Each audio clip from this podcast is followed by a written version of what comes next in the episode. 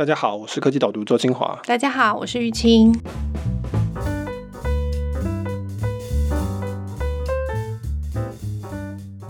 玉清，我们导读 Podcast 到底要怎么赚钱？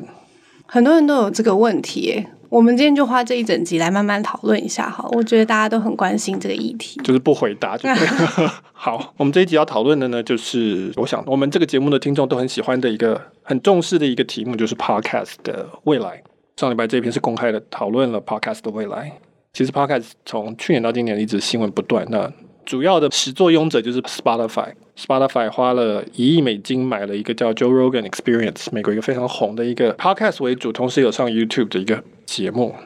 再稍微再久以前，他们买了一个叫做 The Ringer，那那个是一个叫 Bill Simmons，基本上是一个体育转播类的评论类的一个 Podcast 平台。他们那时候好像据说是二点五亿美金的样子，因为他那个节目比较多种。这个数字都是传出来的，当然他们没有公布实际上的数字。Joe Rogan 的一亿美金是大家就是讨论出来的。对，那是《华尔街日报》他说消息人士指出，哦、对，但你实际上不知道里面的条件是什么。嗯、那 Bill Simmons、Ringer 也是一样。所以我的题目叫做 “Podcast 亿万富翁”，就是因为现在开始出现了一些做 Podcast 做成亿万富翁的美金的这些人。我听了觉得好像很有前景的样子。我们有希望了。对对对，有一个粉丝在粉丝页上面也是期待导读 Podcast 可以有很好的这个出手的金额。对，他说我们可以卖五千万美金。对，对对。为什么不是一亿美金？为什么我们会输给 Joe Rogan？不会不会，我们现在开始努力，自我信心喊话，对，自我喊话。但其实你注意 Podcast 蛮久的一段时间了啦，就是刚刚提到的两个 Spotify 的并购案都是属于内容的嘛。但他们在更之前，其实做 Podcast 的那个 App，它这个并购的金额对当时的 Podcast 界来说是一个天价的感觉，就是啊，居然可以出到这个价格了。对，就是你一直还蛮注意，觉得说这个声音的市场是有待可期的。对，那当然，因为我们人在这个产业里面嘛。那你刚刚说的就是 Spotify 在之前，它并购了 Anchor，它是一个做 Podcast 可以上传托管就是 hosting 的一个平台。同一年，它并购了 Gimlet，Gimlet 是一个更早期专门做 Podcast 的一个新创，大概是几千万美金左右的数字。所以你看，这金额也越来越大。我觉得现在其实你已经可以看到，我们如果是常听 Podcast 的朋友，应该可以感受得到，就算是在台湾，我们现在接下来的发展，其实已经可以看得到。第一个就是节目越来越多，在 Facebook 上面有一个做 Podcast 的人的一个社团。那你就可以看到，大概每个礼拜就会出现至少一两个新节目，最少我觉得、有时候我觉得是每天都出现新节目。对啊，台湾的状况就是从去年有蛮多 podcast 的创业出来的，商奥嘛，他做自己的 app，然后他也做独家的节目，这样慢慢就是觉得，首先是我有感受到听的人越来越多，就以前讲 podcast 的时候，很多说哈。但现在哦，好像不需要解释那么多了，或者只是单纯的说线上广播也很快的可以理解了。然后带来就是你讲的这个节目的部分，就是真的是每天上那个不管是 Spotify 或是 Apple 的 Podcast 的排行榜，就是会看到很多新奇的没有听过的节目，然后内容形态也是五花八门的。甚至我已经看到在自己的脸书上面开始说啊，这个节目实在是太多，然后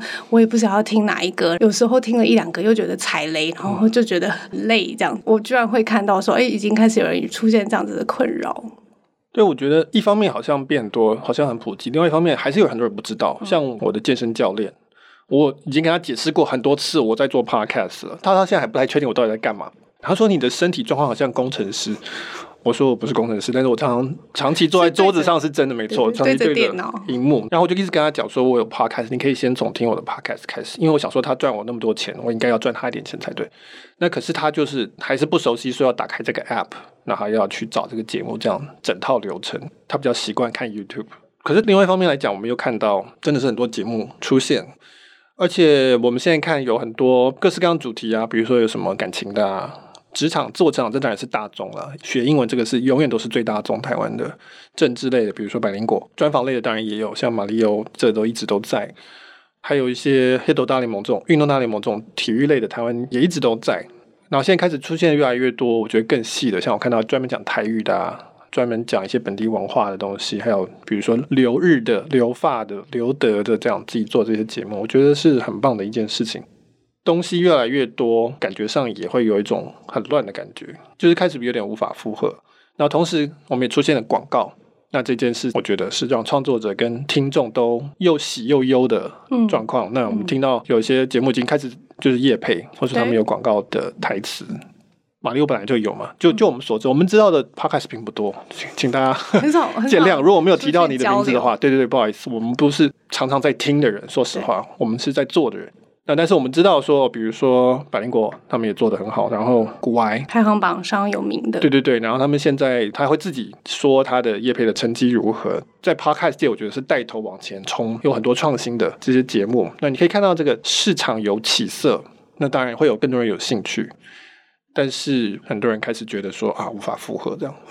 对，就是那个广告的部分，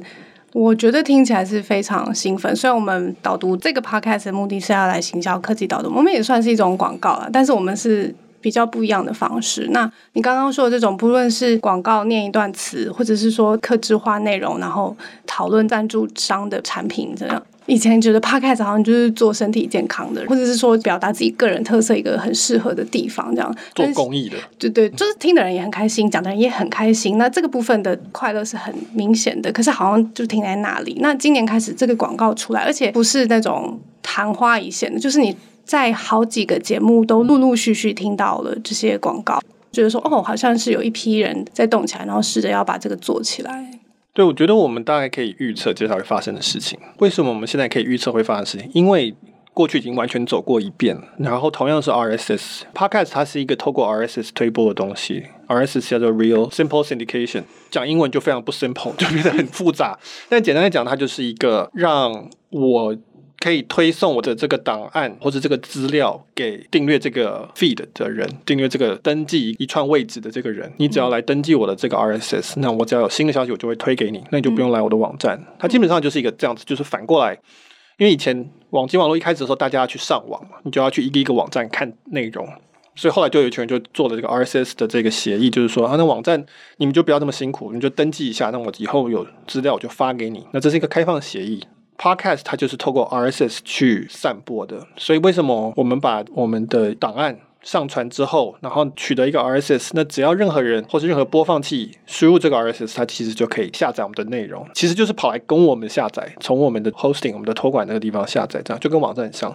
以前就是放在网站上面，它就只能放在那边，然后就等读者听众过来这样。那多了 RSS 之后，它就跟 App 的通知或者是收 email，这状态是我我觉得如果想象起来，就是比较像是这个样子，就是它可以推给你的。以前的文章的推送是一整篇文章推送，对不对？就是他要推什么内容是他自己可以决定的，是不是？我以前一开始对 RSS 的印象是它只有标题，然后摘要，然后我真的要看的时候，我就要点那个网址过去。但是一刚开始的 RSS，它其实真的是一整篇文章就送过去的。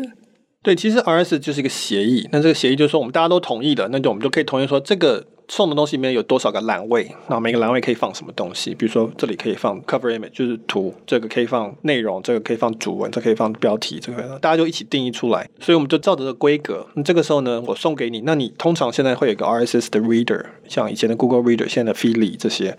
那它就会照这个规格去呈现出来，就不会太乱。那 Podcast 是一模一样的事情，大家就是真的里面然后说，哎，这里放我们的这个声音档，那这里会有描述。那这个是有来源的位置，这个会有什么摘要这些东西？以前也有 RSS，以前的 RSS 的这个发展历程就是说，最后变得很好用，而且是开放的协议，但最后结果就是变成太多资料了，因为你没办法去管理它。嗯，我们就很像接了好多个水管，从不同的网站一直收他们的新消息。那因为它如此的开放，所以大家就开始吐各种东西出来，比如说订三十六克的 RSS，我就说他一天给我大概四百五百个消息，他只要有新的新闻他就放出去，因为你没有他上到网站嘛，那他想要去争取你的注意力，或是他要增加你的点阅，他就一定要把什么东西都给你，你知道多起来就很难控制，因为这些就像你家里接了好几个水管一样，然后你没有办法控制那个水管你会流出什么东西，就变得非常非常的可怕。那其实 podcast 一样的情形是一定会发生的。我可以预测，接下来就说哦，有些人做 podcast，像我们现在做这种是很工整、很完整的节目，比较传统的做法。那接下来很多人就说，哎，我既然有这个通路可以递送内容，那不然我以后就录一些很碎的东西，当做广告也可以，录个三十秒丢给你，或者说我就录一个闲聊丢给你，会有很多形式的内容出现。对有些人来讲，它可能就叫做杂讯，因为你没有办法控制这个水管，我只要这种内容，不要那种内容。这个协议没有定到这么细的东西，你要不然就全部都接收，要不然就全部都不接收。他有可能会丢一段真正内容，再丢一段广告给你，然后再丢一段真正内容，再丢一段广告。那你其实没有办法判断。对，其实我有用过一小段时间的 RSS，我接触网络的启蒙的很晚，所以我接触 RSS 的时间很短一段，然后后来我就开始会用脸书或其他的方式，email 等等的。我遇到的状况就是像刚刚讲，就是真的太多了，我都不敢定。我本来是想要看一些内容，看一些新闻，让我了解一下最新的状况。但是我发现，我只要一按下去那个 RSS 订阅，就很可怕。我才订几个 RSS 网址，然后就看不完的东西。所以我后来脸书出来了以后，或者是雅虎奇摩出来，就是会有一些资讯的筛选，它有一些分类的，然后我就觉得说，哎，这好像吸收上面比较简单的，然后就慢慢转往其他的方式去了。对，我的文章里面的逻辑就是说，最后 RSS 基本上是被脸书这种社交平台取代。当然，RSS 还在，而且还蛮多人在使用的。我觉得是小众的人在使用，但是一直都有人在使用。对。但是脸书是大概百分之九十五人都会使用。那脸书跟 RSS 其实是同一件事情，在脸书上面也是看到来自各方你订阅的人的消息，不管是你加他好友，或是你追踪他，然后他全部出现在你的墙上。那可是说，对一般人来讲，它的优点就是说，脸书帮你筛选，它会根据这些你的按赞啊、你的分享、你跟他的关系等等，去筛选哪些比较重要，或是哪些要优先看到的。因为其实太多了，你不可能全部看完所有人的消息，所以脸书帮你筛选，而且它的呈现非常非常的简单，你就是一直往下滑，界面非常的简单，一般人都会用。我就说你连你阿妈都会用脸书，但是他不会用 RSS Reader，那开玩笑，那太复杂了。你要不要描述一下多复杂？其实我觉得最接近 RSS 的概念就是 email，嗯，它跟 email 一样。那可是 email 你就会发现它的问题在于说，呃，因为什么东西都靠 email 收，最后你 email 就爆炸，那你就觉得看起来非常累，打开来非常累。当然，比如说 Gmail 会帮你挡广告信，它会想办法先去帮你做一层的筛选。但你自己如果真的要好好的去管理这个东西，你还是要分门别类，你要下标签啊，你要说优先顺序什么的。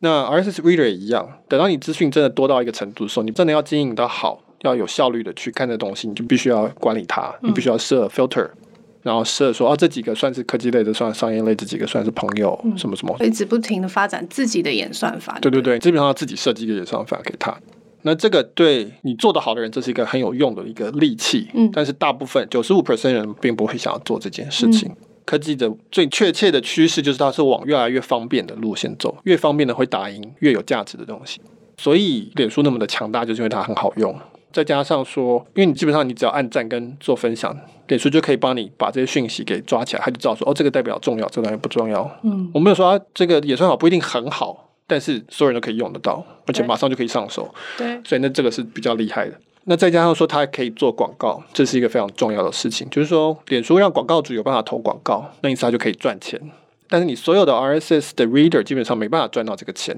太困难了，因为广告主他希望的是。可以精准的瞄准用户的注意力，丢给他广告，然后呢，同时他要看到成效，他要看到有多少人点，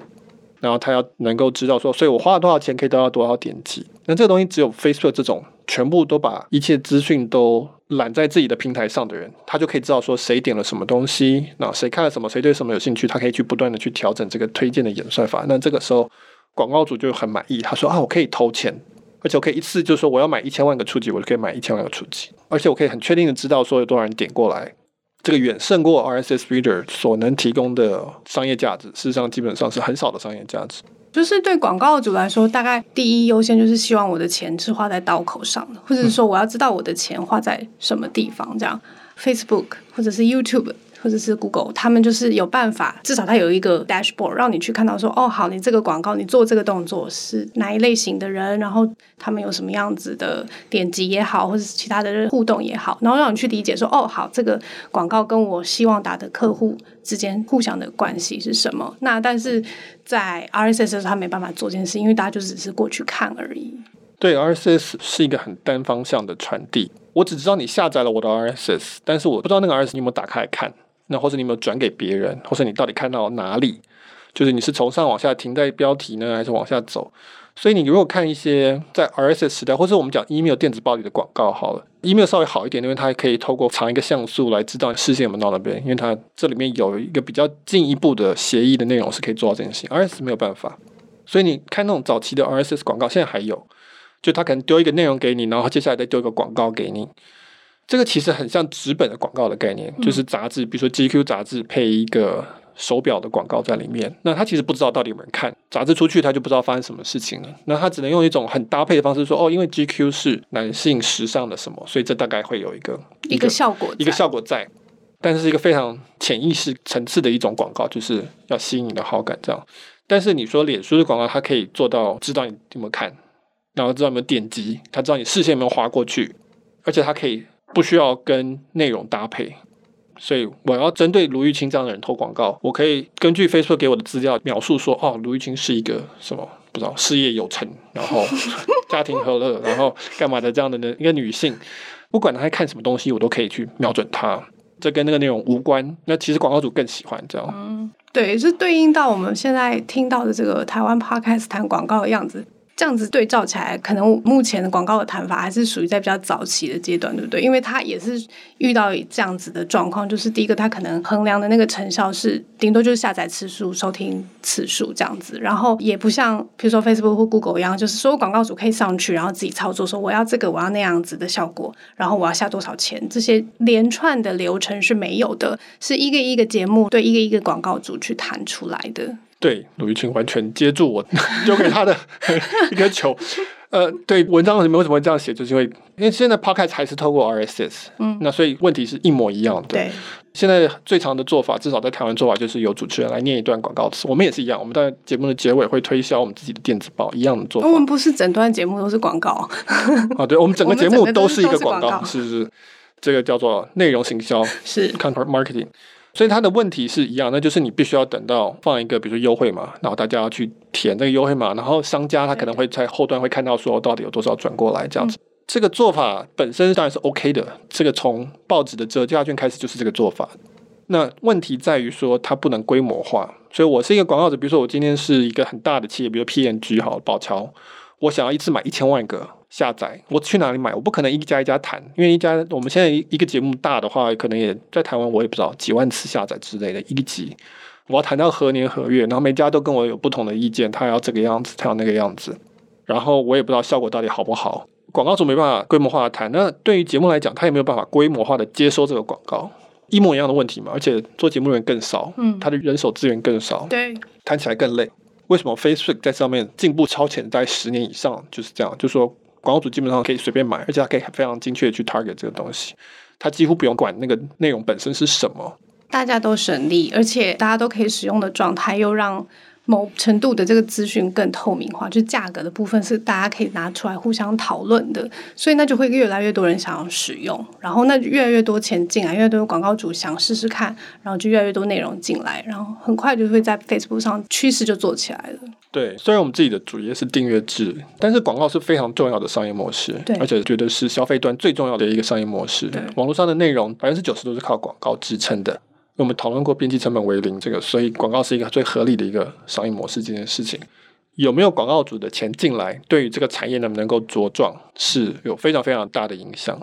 那但是你如果要能够规模化的投广告，以及规模化的接受广告，你需要一个平台。简单的说，我觉得就是需要更多的资讯，就对了，嗯、而且更多的那种提供互动的部分。那原来的 RSS，我们去 hosting 的地方下载档案回来收听，这个做法可能就会越来越没有办法符合这样子的需求了。如果以广告为模式的话，对对对，所以 RSS 叫做去中心化，本质上是这样。嗯、email 也是去中心化，就是我可以做好就发给你，中间不用管任何人说可以或不可以，你只要有接受就好了。但是去中心化意思就是资料都去中心化，没有整合的资料，那所以我没有办法知道整合性的去投我刚刚讲广告，然后没有人知道说到底市场行情是什么，到底哪一集有多少下载，嗯，聆听时间是多少，我们都不知道，你没有办法比较，因为一切都是去中心化，所以这是它的缺点。那我们就看到 Spotify 现在基本上是想要做脸书在文字上做的事情，Spotify 想要对声音来做，嗯，它想要变成那个统一的平台。他就说、啊：“你们都上我们的内容，因为 Spotify 它其实不是用 RSS，对吧？应该是说，我们作为创作者的话，我们是可以上传我们的 RSS 过去，他就会这样子去抓我们的内容。但是作为听众，他是没办法把自己想要听的节目的 RSS 放进去的。Okay. 但是如果是 Apple Podcast 或者其他收听的 Podcast App，是可以做自己 RSS Reader 一样的概念。嗯、对。”那它就是变成是说，所有的聆听资料变成它在封闭的，在他的 Spotify 的世界，那他会知道说有多少人下载，多少人用他的播放器听，然后他现在也欠了一些独家的，就是刚刚讲的 Gimlet 啊，嗯，Bill Simmons 跟现在的 Joe Rogan 都要变成独家的，我看你的文章的时候，你有提到说，其实你有点扼腕，还是有点讶异，是不是？就是说，一开始他们大力进军 Podcast 世界的时候，你本来以为他会做跟 Netflix 一样的做法，就是想要争取更多的订户，然后所以用独家的内容来做到这件事情。看起来他们现在是把重心放在广告上面。对。就是说，我原本以为 Spotify 买这些内容，它是走 Netflix 模式，嗯、就是我要做原创内容、独家内容，把我的平台跟其他平台做差异化，那这样大家会愿意订，那我订阅的话可以赚到钱。我觉得这个我就觉得很有兴趣。如果我是一个拍电影的，我当然希望 Netflix 买我的东西，嗯，他给我钱，我去拍我想要拍的东西，然后最后给全世界一点四五亿的人口，其中一部分去看到，那我就满意，我不用去谈那些电影院线那些事情。我也可以拍一些很小众的东西，就有小众人看到，所以这个对我来说是很有吸引力的。但是他上一季财报宣布说，他要把所有 Podcast 相关的支出都归在广告业务成本里面，而不是订阅的成本里面。它既然是广告业务成本，意思就是说这些钱是要拿来赚广告的钱的，P N L 嘛，就是你的获利 （profit） 跟 lost，就是这个是对应的。它这个传递的讯息就是说，我今天花了这么多钱买这些东西，是希望我将来有 Podcast 会赚很多广告钱。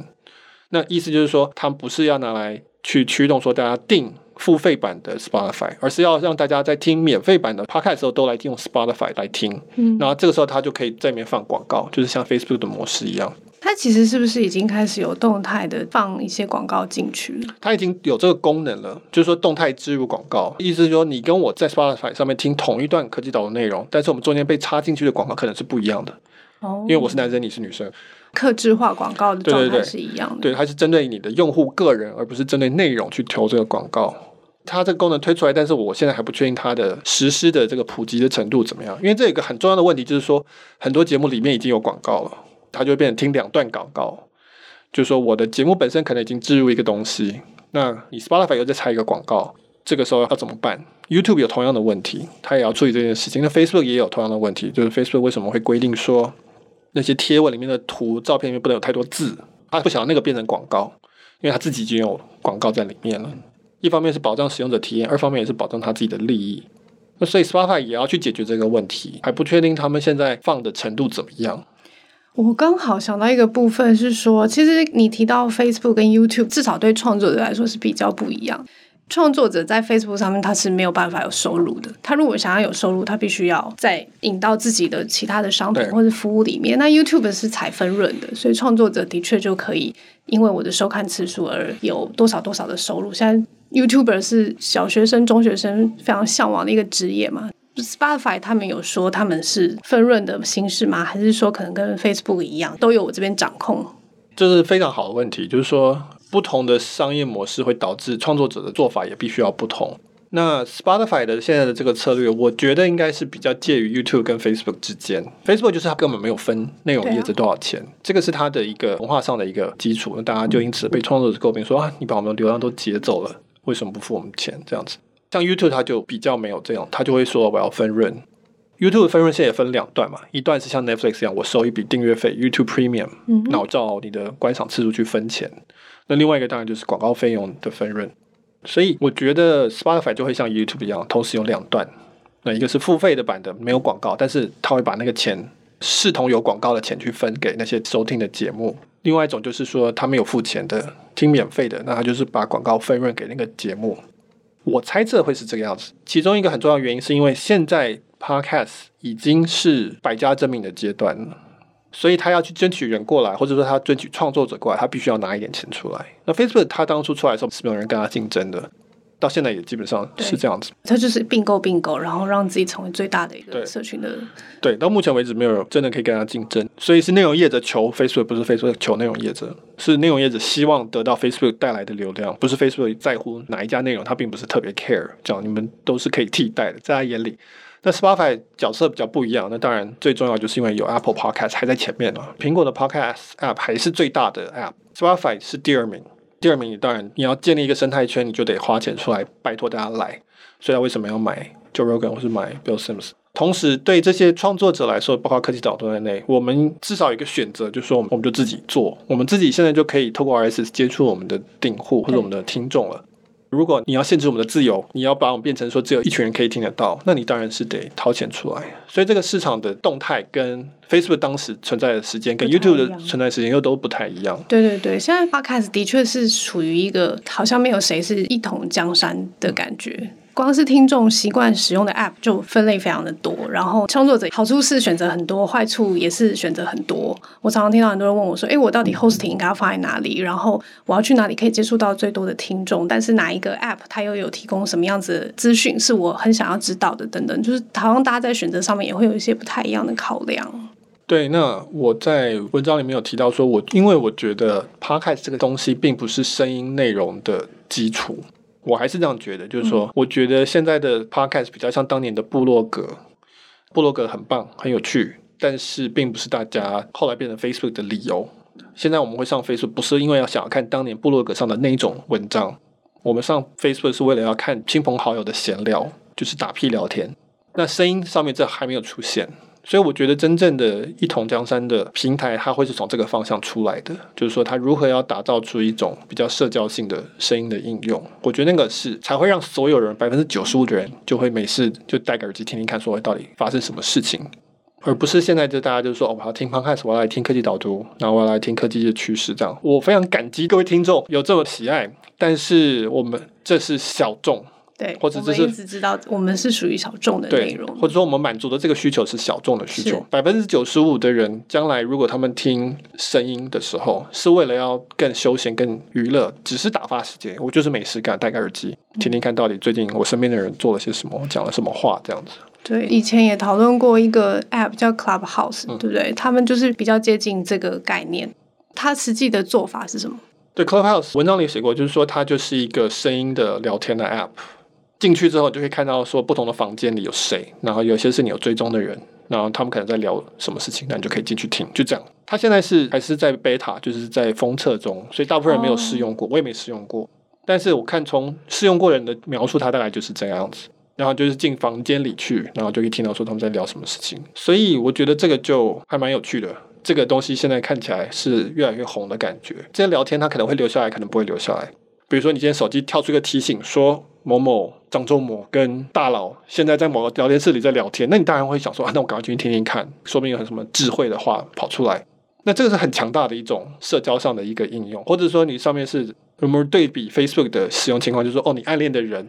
跟另外一个什么在聊天，那你想要去听听看这样子？哦，我原来以为他是，比如说像我们讲，也是一种节目的概念，就两个人然后在那边开自己的节目。不是，不是，不是，不是，就真的是我们两个就开一个这个 chat，然后大家就可以进来随便听。那至于我要聊什么，有的时候可能是无聊闲聊，对啊，对啊，对啊，也没关系，是更随性、更无意识的动作。哦，就是你说脸书，比如说大学生上脸书，其中一个很重要的驱动力就是说，看我暗恋的人在干嘛。他在放什么照片，或是做什么事情？那这个 Clubhouse 可能会是很类似啊。我暗恋的人在跟谁聊天，他把它打开，让朋友都可以听。那你要不要听？你如果想要，你是帮他们想第一个最重要的应用，是不是？对对对，你你如果要追到这个人，你可能就要听嘛，对不对？嗯、那这是一个很数十万年的演化的驱动力，对不对？比要听科技趋势的驱动力要强很多嘛。跟脸书也一样。对对对，也跟脸书一样。所以我觉得还是会从这个角度出来。那只是说这是一个大题目，嗯，所以我们还不知道会发生什么事情，这样。那所以说听起来就是 Spotify 试着想要在 Podcast 界至少以广告为基础，然后去做更大的利润的追逐，就是他至少要先把所有的节目越多人进来听越好，越多节目过来这边越好。然后刚刚也稍微聊了一下 Clubhouse，就是另外一个你认为百分之九十五的人更适合应用的这种声音的社交。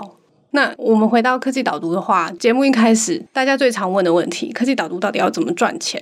科技导读科技导读 Podcast。我们的电子报已经在赚钱了。Yes，我的 Podcast 要怎么赚钱？对，这个是我也一直在想的问题。有几个可能性啊，我我们当然没有要做一个明确的决定，就是最简单的当然是做业配、做广告。在 Podcast 这个领域，我并不是特别排斥。我一直觉得说商业模式要跟着工具来，你有工具才能做一些商业模式。像我们当初电子报会变成订阅，也是因为那个时候订阅的自动扣款那个工具在台湾已经成熟了，然后使用者习惯也成熟了，我们才做。不然我们那之前其实也是靠广告，我们做赞助活动。玉清还记得，就是说我们帮什么 AWS 办这种啊、哦，对对对，我们也做过这个内容客制化的。对对对，就是那个是必须要调整的。那所以现在以创作者的角度来说，做业配广告当然是最可以做的，因为技术上是最简单的事情。你不需要其他工具来配合，所以这个是一个可能性。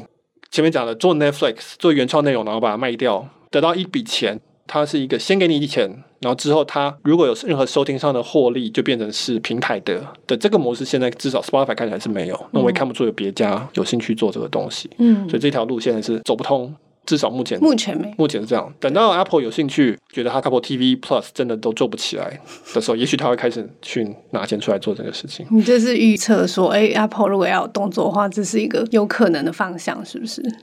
对，以后我们可以来讨论。我觉得 Apple 会有动作，嗯，然后我觉得它动作会往哪个方向走，这个是可以讨论的题目。嗯。那再来第三种，就是说，就像我们现在这样，它基本上是拿来辅助我们的电子报，它只是我们电子报的一个获客工具。行销让大家理解说我们的电子报大家都在讨论什么东西。那我们也讨论过说，Podcast 它的感染力强，但是它的散播能力弱，它的资讯密度比较少。那文字的资讯密度比较高，扩散力也比较强，因为很容易转贴，比较容易讨论，可以非即时的讨论，可以在很多不同地方，在不同时间去讨论这个文章，这是它的优点。但是它的感染力比较弱。人类天生不会念书，不会看字，但是我们会听讲话，这样。那所以这个是现在的状态，我们现在基本上是拿来这样做。那还有一个可能性就是说，现在有些人在尝试就是做付费的 podcast。那我们提供一个个人的 RSS 的一个 feed，你可以加到你自己的播放器里面去，这个内容就只有付费的人才可以听得到。那这个我觉得是我们可以考虑的，在商业模式上是比较符合科技导读的内容的特性。嗯，特别是我们走比较小众的路线主题。那但是在工具上面就需要建，要自己来。就像我们当初建了电子报这一整套的订阅工具一样，就要变成去建 RSS Podcast Feed 的这一整套工具，而且要带着大家去做这件事情，因为台湾没人做过嘛。就像我们二零一五年第一次在台湾做订阅电子报，也是花了很多时间教大家，可能要多一两年才会开花结果。我觉得这个是必经的过程了。对，我觉得 Podcast 跟科技导读电子报的配合。以我的立场，因为它其实是服务两种不同的需求，就对了。所以，不管是做广告或者是做付费的方式都好。它越来越让我感觉到它是服务不同的需求的，所以我们就会一直接受到说，看文字的、看电子报的，还是非常喜欢看电子报。他觉得就是你刚刚讲这一堆文字的优点，很快速，可以赶快看到重点，然后散播也很快，讨论也快。那但是听声音的人，他的需求是另外一种不一样的需求，他就是想要用这种比较自然的方式去了解、去认识一件事情，他不想要花那么多力气去一个字一个字一直看这样。如果一直要把它们绑在一起，我觉得其实对使用者或者是对我们在设想状态来说，应该会越来越有一种被迫要分离的感觉。但如果就是把它分开来看成两种不一样的产品的话，我觉得应该会还蛮有趣的。对，我说实话，我们两个还没有做决定，大家可以听得出来，我们就在讨论说，这边就是真的是讨论，真的讨论，这边没有广告，这边完全就是在讨论要怎么做。那我同意啊，我就说，我觉得听众跟电子报的受众不完全重叠。有一部分人是啊，我们蛮多人会听我们的 podcast 之后来订的，但是也有一些人可能他就是觉得他就是喜欢用听的，那这个时候广告就是一个很有利的事情，因为你就可以让很多人听到嘛，他们不需要拿信用卡，然后输入密码干嘛干嘛做一堆事情，这样或者还要加入 RSS feed 这个相对复杂的事情。这个还在考虑之中，所以不要觉得很奇怪。如果可以导读 Podcast 出现广告，那也是我们就尝试一些新的做法，看看。对对对，嗯，好，那接下来就是我们科技导读的 Podcast 广告，广告中的广告，广告中的广告。今天讨论就到这边。那如果你对这样类型的讨论有兴趣，然后你希望说可以直接收到文字作为收藏，嗯、或者可以拿来跟人家讨论的话，欢迎来订阅科技导读的电子报。请在网络上搜寻“科技导读”，岛屿的岛，读书的读。然后呢，在订阅的地方，你可以输入优惠码 “podcast” P O D C A S T，那你就可以得到第一个月折扣五十元的优惠。我们目前都是三十天无条件退费了。我们跟这个 Costco 采取一样的策略。如果你担忧这个购买的时候会有疑虑，说不晓得是不是确定喜欢，不用担心，就买下去就对了。因为你如果有反悔的话，你还有一个方式可以走的。对，但通常很少啦，收不太到这样。对，通常很少，因为大家都看了一个月了，看了四万字的内容，通常很少会过来跟我们说要退他们钱，几乎是没有。对，但是这个不是道德绑架，我们是无条件退费，所以你真的定了，真的有任何理由都可以，你就跟我们讲就好。这个是我们的保证。OK，好，那今天就到这边，谢谢大家，谢谢大家，拜拜。拜拜。